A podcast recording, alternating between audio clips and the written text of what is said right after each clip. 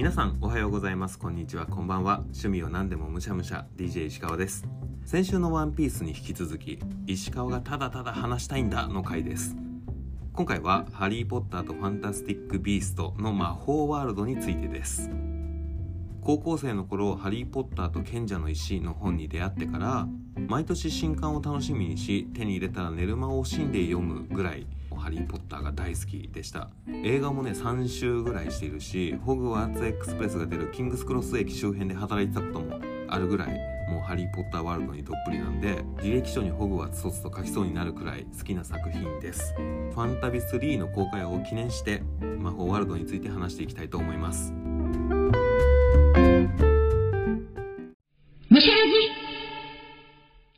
というわけで今回一人で喋ってるのもあれなので一緒に話す相手としてシャープ5に登場したプ女子の花井さんを呼んでいます。こんにちは。じこんにちは、プ女子の花井です。2回目登場です。よろしくお願いします。はい。今ねオープニングで俺の「ハリー・ポッター歴」はい。こんだけ毎年本を出るのを楽しみにして読んでたよなんていう紹介をしたんだけど花井さんの魔法ワールド歴を教えてください。はい、私覚えてるの小学生の時に第1巻が発売されて。え嘘小学生？小学生でしたよ。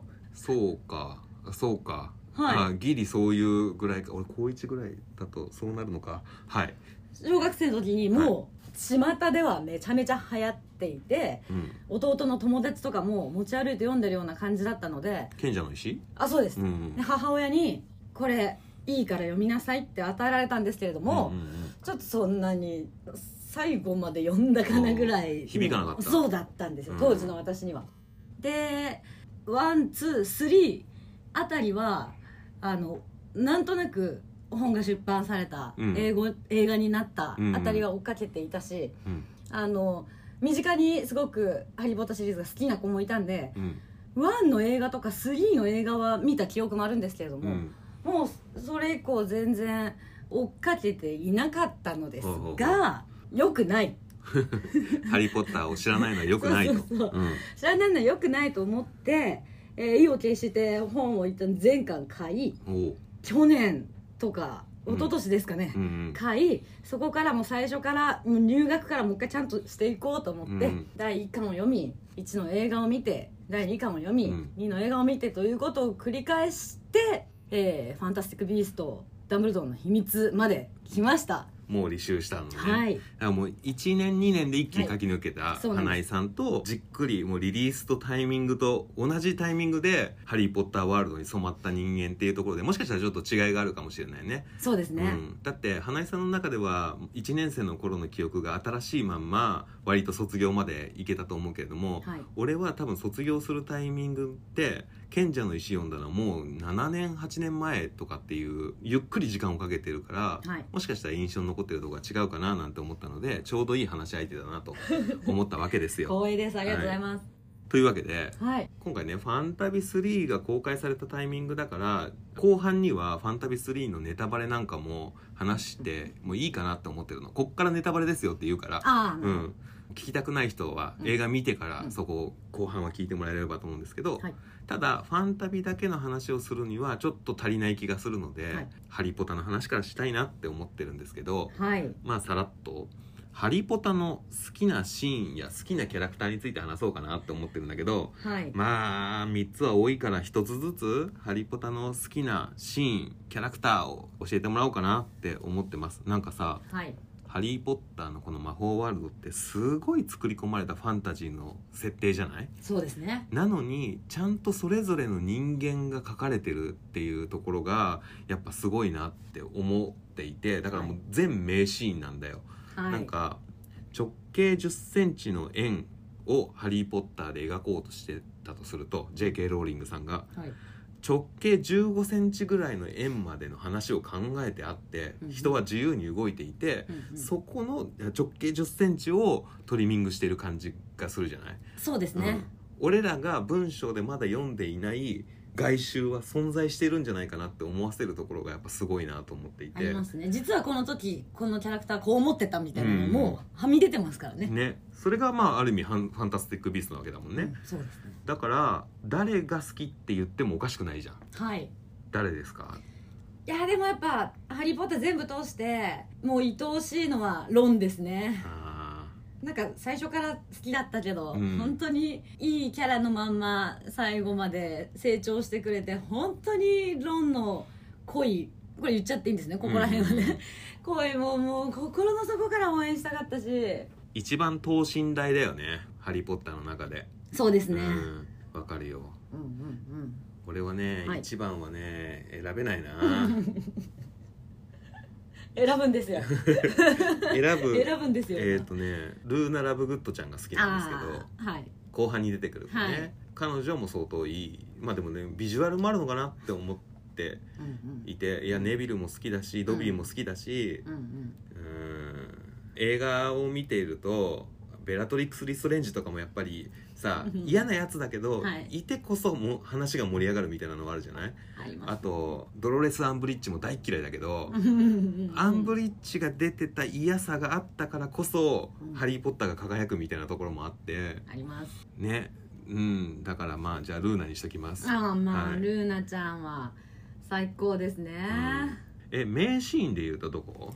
名シーンこそ難しくないですか？難しいねいやーでも、まあ、本で読んで、うん。先に私の頭の中で絵が出来上がって、うん。でもちろん映画で見るとえあのシーン省かれてるなみたいな多々あったんですけど、逆にまあ映画で見てイメージ以上だその頭の中で描いてたのよりも本当にリアルにやってくれたなっうん。ていうのはあれです。あのフレッドとジョージのお店とかですね。ああえっ、とウィズリー・ウィザード・ウィズそうです、うん。そうですね。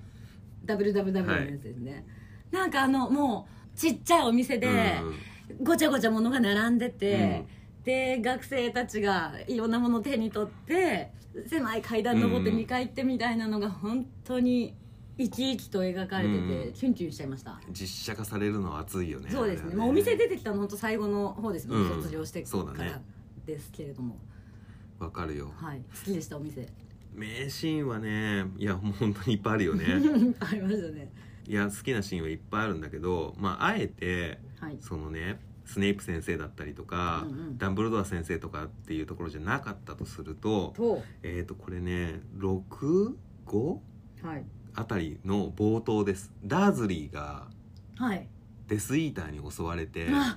ハリーが守るとか、うん。あれさあんだけさすごい辛い思いをしてさ、はもうシンデレラみたいなさ、うん。初期のシンデレラみたいな生活を受けていて、はい。いとことはいえど、はい。大嫌いだったうん。ダーズリーを守るっていうところに、うん。ハリーめちゃくちゃ成長したじゃねえかっていう、うん。ね、人間界で魔法は使っちゃいけないのに、はいその禁忌を破ってまで助けるっていうところに、めちゃくちゃグッときたんだよね。めっちゃわかります、うん。本当嫌なやつだったけどでもそんなもう唯一無二のいとこがいて、本当にハリーも良かったねっていう思いでした、あの本で読んでた時にはい、毎巻毎巻うん、冒頭が辛いのよ。ああそうですね。夏休み家にいて、ね、ホグワーツに入れないっていう、もうねこんなところにいたくないのにうん。いなきゃいけないっていう辛いシーンだったのに、はい。なんかねその間で初めてそういうちょっといつもと違う動きをしたはい。人間界での話、マグル界での話が俺の中ではすごくねうん。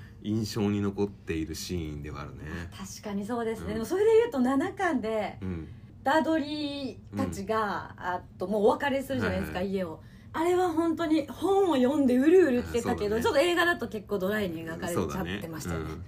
映画だとちょっとあんまりダーズリー家がはいそんなによく描かれなかったまま終わっちゃってるけど、はい本で読むともうちょっと救いはあるよね、そうなんです。ん。絆ちゃんと生まれてるのは感じましたね、なんかねちょっと愛があるからこそのっていうところがちょっと垣間見えるところがね、はい。うん。嬉しなんか嬉しかったんだよね。嬉しいですね、あの本の冒頭のその夏休み家にいてのシーンはいつも楽しみにしてました、ああそうなんだよね、はい。最初は辛くてホグワーツに行くっていう風になってどんどんハリーが解放されてってはい後半からはこうロンの家にお邪魔したいとかっていううん。ところもいいんだけど、はい。やっぱりね、うん。そうそこがやっぱトピックとしては大きいよね。大事ですね、うん、で他にもねスネイプ先生絡みとかさ 初めてこうホグワーツから手紙が来るところとかさ、はい。い、いシーンはめちゃくちゃいっぱいあるんだけれど。めちゃくちゃあるけど。うん、これをね一個一個潰してったら多分このポッドキャスト10年とかになるんで。なりますね。なりますね、うん、そんなとこですね。はい。一旦ねそんなところですはい、っね、ていうぐらい「ハリー・ポッター」はそのホグワーツに関わっているホグワーツに通っている、まあ、7年間、まあはい。途中ホグワーツ通わなかったりするんだけれどもあの7年間っていうのは、もうある意味一緒に過ごしてんだよね。そうですね。その長い年数をね。ただやっぱこう「ハリー・ポッター」って魔法学校に通って魔法を覚えていくっていうところなんで、まあ、うん。どうしても魔法が拙いところがあって、うん。せっかくこんな映画で魔法がかなり再現されているのに、もうちょっと高等な魔法を見てみたいよとかっていう人たちに向けてなのかな、うんあのこの世界をもう「ハリー・ポッター」で親しんだでしょ？実はこの前にはこういう話があってね。若かりし頃のダンブルドアはこういうことがあったんだよっていうのを描いてるのがファンタスティック・ビーストなわけだよね。そういうことですね、はい、だからファンタスティック・ビーストの主人公のニュート・スキャマンダーという、まあ、魔法動物が大好きな男の子がいるんだけれども、はい。そのファンタスティック・ビーストは35年前とか40年前ぐらいなんだよね確か、うん。うんだから後のハリーが学んでる教科書の筆者であったりとか、はい。そういうつながりがあったりするわけですね、はい。あとはそのニュートが戦うグリンデンバルドとという敵が持っている杖が回り回って、えーハリーが持つことになったりとか、うん。まあ、そういうリンクも楽しみながら、えー過去のちょっと大人向きの魔法ワールドの話になっているわけですね。はい、では、はい。その「ファンタスティック・ビースト」の魅力ってどこだと思う、いやでも今石川さん言ってたみたいに、うん。あの魔法がごく自然に描かれてて、あれ呪文なんだったっけとか、うん。間違えちゃったっていうのが一切なくてあの大人たちがスルリスルリとうん。魔法を使いながら日常的に生活してるっていうのがもう真新しすぎて鮮烈でしたね、うん。印象としては。そうだね。やっぱり「ハリー・ポッター」と同様ホグワーツで成長してるから、はい。俺らとしては、はい。魔法に対する体制も慣れてきて、うん。スムーズに使えるのが嬉しくなってきてるっていうのはあるよね。あります。もう、うんもはや誰もあんま口に出さないというか、スッとやっちゃってるのがワクワクしました。さっき言ったその半径の話で言うと、はい。本当にもともと決まってたのかどうかわからないけど「ハリー・ポッター」の半径を広げているっていうところで言うと「ハリー・ポッター」は基本的にイギリスオンリーなんだけれども、ファンタスティック・ビーストのニュートは結構ニューヨークに行くことがあって、うん。そのアメリカでの呼び方とうん。イギリスの呼び方が違うみたいな、うん。そのイギリス英語アメリカ英語みたいな違いが魔法界にもあるんだよっていうところとか、うん。世界広げてる感じがすごいするよね。しますね、うん。あの魔法を使えない一般の人間のことをイギリスではマグルって呼ぶけれども、はい。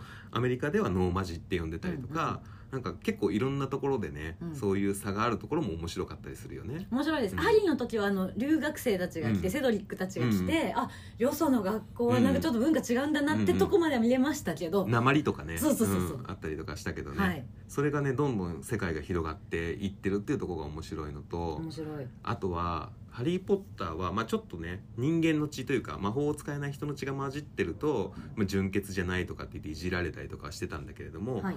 ファンタスティック・ビーストには本当に魔法が使えない人が出てきて、まあ、うんジェイコブっていう人がパン屋さんがね、はい。出てくるんだけれどもそのジェイコブが一緒に旅をするっていうことでうん。魔法が使えないもうホグワーツに入れないっていう悲しい思いを7年間抱えてたうん。我々がもしかしたら魔法の世界に一緒に冒険できるかもしれないっていう可能性を見せてくれたところに、はい。俺はめちゃくちゃ嬉しいなと思ってて。希望をね持たせてくれてますもんね, ね、あもしかしたら俺もそういうホグワーツだったりとか魔法省だったりとかっていうところに行くチャンスがあるのかもしれないって具体的な例で見せてくれてるのと、はい。そういう世界があるかもしれないなって思ってるのはやっぱ大きく違うよね。いや確かに本当に銀行行ってカバン取り違えたら、うっかりうん。魔女魔法使いだったっていう可能性がありますからねあれは気持ちが盛り上がるよね。そうですね。んテンション上がるストーリーだなと思っていて、はい。さらに「ファンタスティック・ビースト」は2が良かったんだよね。強かったですね。2が「ハリー・ポッター」とのリンクが少しずつはい。出てきていてね、はい。あれこのナギニっていう蛇に変身する女性ナギニって名前ってことは「ハリー・ポッター」のあの？とか、いやもう止めちゃいましたもんね。ね。びっくりして。うん。なぎに？めっちゃ美人じゃんみたいなね。女の子だったって思いましたもん、ねあれとかはもう本当にえぐーっと思って。はい。あとはね名字だったりとかで、うんうん。そのニュートンのお兄さんテセウスの婚約者のリタ・リストレンジ、リストレンジっていうはい名字ってことは、え後々ハリーと戦うあの、ベラトリックス・リストレンジと関わりがあるのとかって思わせてくれるところとかははい、本当に世界観の広がりを感じるところだしうん。本で読んだからこそ、うん。全員のフルネームを結構覚えてるっていうところにもなんかちゃんと「ハリー・ポッター」の世界を好きでいてよかったって思わせてくれるところだよね。本当そうですね。しっかり読み込んでよかったって思いました、さらに2のエンディングとかはさ、はい。悲しさもありつつうん。これからどうなっていくのっていう引きが完璧だったと思うん完だよ璧でした、うん。私はそこから間髪入れず3を見えたので 本当に幸せです。そうだよね。多分はい。24時間も空いてないぐらいで見たでしょ、開いてない。前日に2見終わってますからね。はい、こっから先はもう3を見てから聞いてほしいなって思うんですけれどはい。日本最速上映でうんうん見てきたじゃないですか「はいファンタスティック・杖持ってね。ビースト3」はい、ダンブルドアの秘密。ダブルドアの秘密。いやーすごかったね。でも終わった後に、はい。花井さんは泣いてたじゃない。多分会場一泣いてましたね。そうだよね。俺ね泣いてなかったんですよ。で、はい。なんなら泣きそうなのに泣かなかったんじゃなくて、はい。泣くっていう判断に至らなかったというか、うんうん。この大きな違いって何かって、はい。魔法ワールドに対する愛は多分変わらないと思うんだけど、はい。なんでそれが起きたかっていうと誰に感情移入をして見てたかによるのかなって思っていてはい。俺は割とジェイコブ目線だったのよ。ああはい。前回からクイニーどうなんの？うんうん。ジェイコブの恋はどうなるの？っていう、はい。まあそのさっきも言った通り、うん。人間が魔法界に行くっていうところに感情移入をすごくしてしまったせいで、ほぼ俺ってことですよね。もうもうジェイコブとしてのみ視点で見てしまったんだけど、は多分花井さんは泣いたということは、はい。ダンブルドア目線だったってことだよね。そうですね。最初からそういうわけじゃなかったんですけど、うんうんうん。本当にもう途中からダンブルドアの中にスッとうん。吸い込まれちゃってその気持ちで見ちゃいました。ね。だから私映画終わってすごい泣いてる時に石川さん見て「えあこれ私合ってますか？これ」って。言ってね。なっちゃいましたもんね。そうなんだよね。いや合ってたと思うよ。だからはい。これもういきなりクライマックスの話から始まってるけど、はい。俺は後半最後の結婚式に出ないうん。ダンブルドアだったりとか、はい。ニュートが気づくまで通りの向かいの椅子に座ってうんいるところとうんか、うん。なんかだいぶかまってちゃんだなって思ってたの。ね、はい。うん、いやいやもうさ仲間がさ、うん。結婚すんだからさ、はい。なんかいろいろ複雑な思いはあるだろうけれども、はい。祝ってやれよと。おーおーおね？わかるよ。だけどさ 経験値もあるんだし、ーはいもうちょっと盛り上げてあげるぐらいのやつはさ やってもいいじゃん。なんか自分だけ出ないでちょっと遠巻きに見て帰るみたいなのってさ、はい。あダンブルドア先生来なかったね。さっきまで外にいたのにえ大丈夫ですか？なっていうなんか心配待ちみたいな感じにも見えて ねなんかあ。じえダンブルドア先生寒いっすねっていうのが一番最初の感覚だったの。そうだったんですね。でうん。終わった後花井さんはどう思ったか聞いたじゃない、はい。はい、そうでした。もう私は途中であのダンブルドアとグリンデルバートの絆が「あのハリー・ポッター」で出てた、うん。当時学生時代にすごい仲が良かった、うんうん。手紙のやり取りしてたとか、うんうん。そんなレベルじゃないってのを知った瞬間になんかなんて秘密を抱えてはい。あの生きてるんだってとこでもう魂ガッとつかまれて、うん。でえっ、とあの国連というか、うん。インターナショナルの,、あのリーダーを選ぶときに、グリンデルバルトと戦ってでグリンデルバルトがもうダンブルドアダンブルドアなんか呼ばないね。アルバス。アルバス。アルバスもうこの先お前のこと誰が愛してくれるんだみたいな問いかけをした時にアルバスがもう僕はずっと一人だよって言った瞬間にピーってなりました。そうね。俺それを聞いて、はい。あ確かにダンブルドア目線であれば、うん。そんな生半可な傷つき方じゃないから、うん。結婚式に出ないみたいな感じのことも、うんまあ、うなずける部分はあるなって思って、うんいや本当に見る目線によって思いは変わってくるなって思ったんだよね。本当そうですよね。ただ、はい。今回の「ファンタビ3ダンブルドアの秘密」から、はい。グリーンデンバルドのキャストが変わったじゃない？はい。ジョニー・デップからうん。マッツになったでしょ、はい。こんなにキャスト変更がしっくりくることってあるんだね。いや本当ですよね、うん。すごいめちゃくちゃ良かったよね、うん。冒頭のカフェのシーンとかさ、うんうんジョニー・デップじゃ成立しないよね と思ったんだよね。本当ですね。うん。あのなんていうの？ジュード・ローという恋愛している関係にあるっていう感じがなかったもんね、うんはい。うん。そうでした。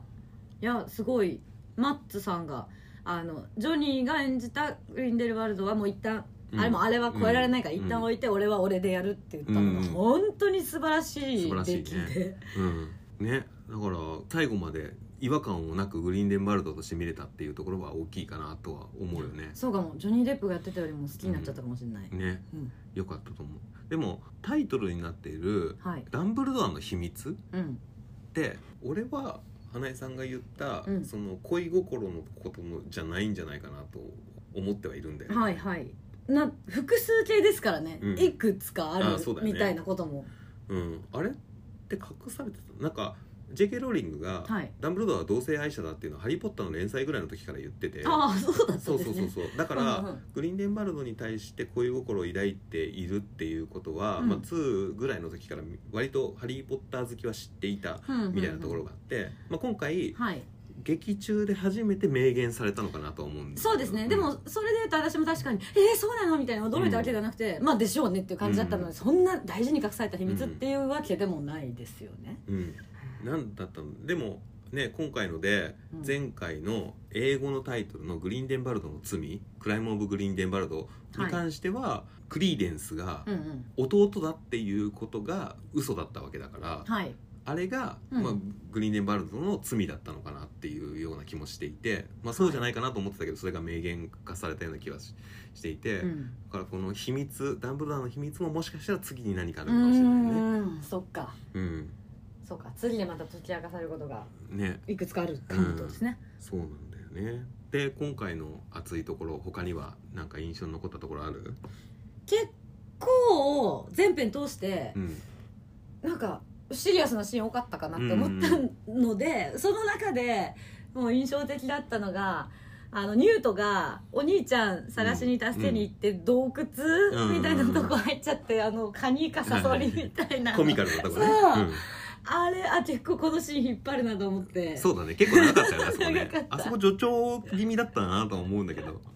でああそこがなんだろうな起伏シーンの起伏があって印象的ではありますね、俺はやっぱりそのジェイコブ愛が強いからさ、もう一個ノーマジがうん。魔法界に入ってることで喜べたのは、はい。働いているジェイコブをわざわざ連れてきてうん。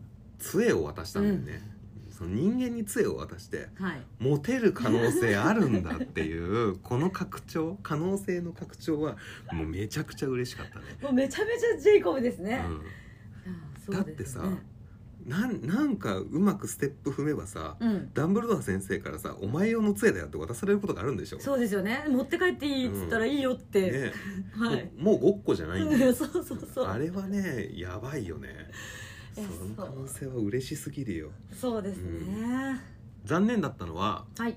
ナギニ様がいない。2, 2であんなに存在感示してグリーンデンバルド側に行かなかったナギニ様がう。ん出てこないってどういうことですかっていう、そうですよね。2ではあんなにクリデンスと一緒にいたのに、うん。っていう感じでしたね。全然出てこなかった、でも絶対あれっきりなわけはないじゃないですか、この後、うん。だってねトム・リドルと出会って、はいそまあ蛇になりきっちゃってからトム・リドルに会うのか、うん。人間の感情を残したまま会うのかわからないけど、うん。そして分霊箱になるっていうところまでのうんステップ見せてくれるんだよねっていう。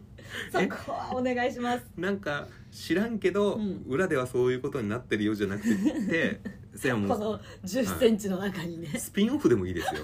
スピンオフでもいいからナナギギに出してほしいなって俺は思う。いめちゃめちゃ好きだったんですね、やナギにもそうだけど、うん。だってティナもほとんど出てきてないよねそうでした、はい。なんかさ契約上の問題があったのかなっていうぐらいの感じのさ昇進したから現場に出てきませんみたいな感じのはさあれ？結構なんか大胆な脚本だなって思ったんだよね。確かにあの結婚式のお店の前で出会うまでだいぶ、しょぼくれてましたからね。ね。そんなさ4人ぐらいの主要キャストのさいや何にが出ないはまだわかるんだよ、はい。あの俺がただ好きなだけだから。そうそうそうそうん。たださティナ出ないはなかなかだよね。なかなかですよ。2であんなに4人で描かれてたなんて感じですね。うん。あとはなんだろうな。俺はあのテセウスの活躍う嬉しかったかな。テセウスの活躍お兄ちゃんはさなんか小言という役でずっと出てたけどさ、今回結構メインのさ戦うチーム側にいてさ、はい。最後のブータン。ブブータンに行った時にさ、はい。街中で結構アクションしてたじゃない？してましたね。あれは良かったなと思って、なんか強いんだろうけど強さを見せてなかったけれども、はい。ちゃんと強いところを見せられてよかったな。確かに頼れる兄感すごく描かれてましたね。あとはグリーンデンバルトとダンブルドアの戦いが、うん。今までの魔法ワールドで見たことのない最強対最強の戦いっていうのも熱かったね。迫力がすごすぎて。ドラゴンボールだったよねそうですね。本当に。いや強い者同士が戦うとこんなになっちゃうのかっていうのはありましたね。今の技術で魔法界の最強の戦いが見れるのは熱かったね。そうですね。うん。本当そうですファンタビ3で言い残したことはない。次に向けて気になるとこなんかちょっと一旦ストーリーは落ち着いた気がしていて。はい。4に対しての楽しみ度はどの辺にあります？うわーえーっとね。でもやっぱずっと登場してからずっと気になってるのはリストレンジがどうやって「ハリー・ポッター」のリストレンジにつながるのかなってことだけはなんかずっと考えてるんですよね。リストレンジ家としてね、はい。これそこ描かないような気がしてんだよね。あ逆に、うん。そうか味が気になってるだけか。もうリタはいないわけだし、まあそうですよね。その後リスレン時期が出てくるのかどうかっていうところはちょっとそんな引っ張らないか。あれなのかな。噂によると次は日本が出てくるなんていう噂も聞いてたりとかしていてはい。どうなんだろうね。日本の魔法省？はい。そして日本の魔法動物？まあ2でカッパは出てたけど、はい妖怪はいっぱいいるわけだからね。そうですね、ん。あ待って日本の魔法省どうやって描かれるの、ね。めっちゃそれ見たいです。これってさまだキャストになれる可能性はあるのあかるんじゃないんで日すか？本ロケとかだったらさ。ね、はい、えしかも「ファンタスティック・ビースト」が描かれてるの？1900何十年代だ、うん。えひょっとしたらまだあの和服とか着てるかもしれないですね。ああなるほどね。江戸とかの状態かもでそえそんな前？うそんな前じゃないか。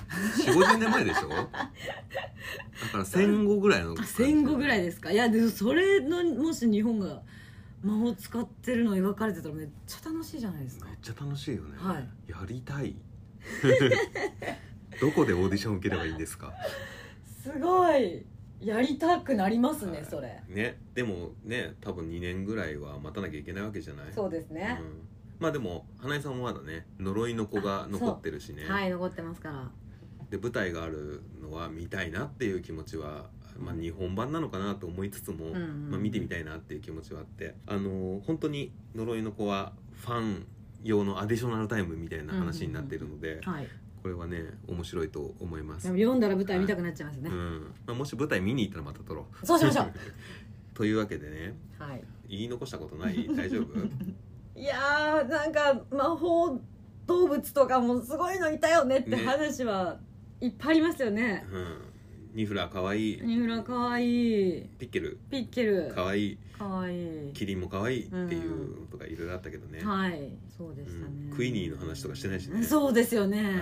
まあ尽きないですけどね、はい。これを聞いて我々とファンタビの話したいとか思った方はぜひね DM いただけたら、はいちょっともうちょっと「ハリー・ポッター」の話しよっかとか「ハリー・ポッター」の4両についてちょっと盛り上がりたいねとか、はい。そういう座談会みたいなのをしてみても面白いのかなと思ったりはして。アンコールきます。企画がはい、いいですね。うん、俺がしたいだけなんですけどね。それをポッドキャストで流すかどうかっていうのはちょっとあはいれですけど、はいはいというわけで今回はファンタビについて話したいことをダラダラとお話ししました。花井さん、はいありがとうございます。ありがとうございます。むしゃらじ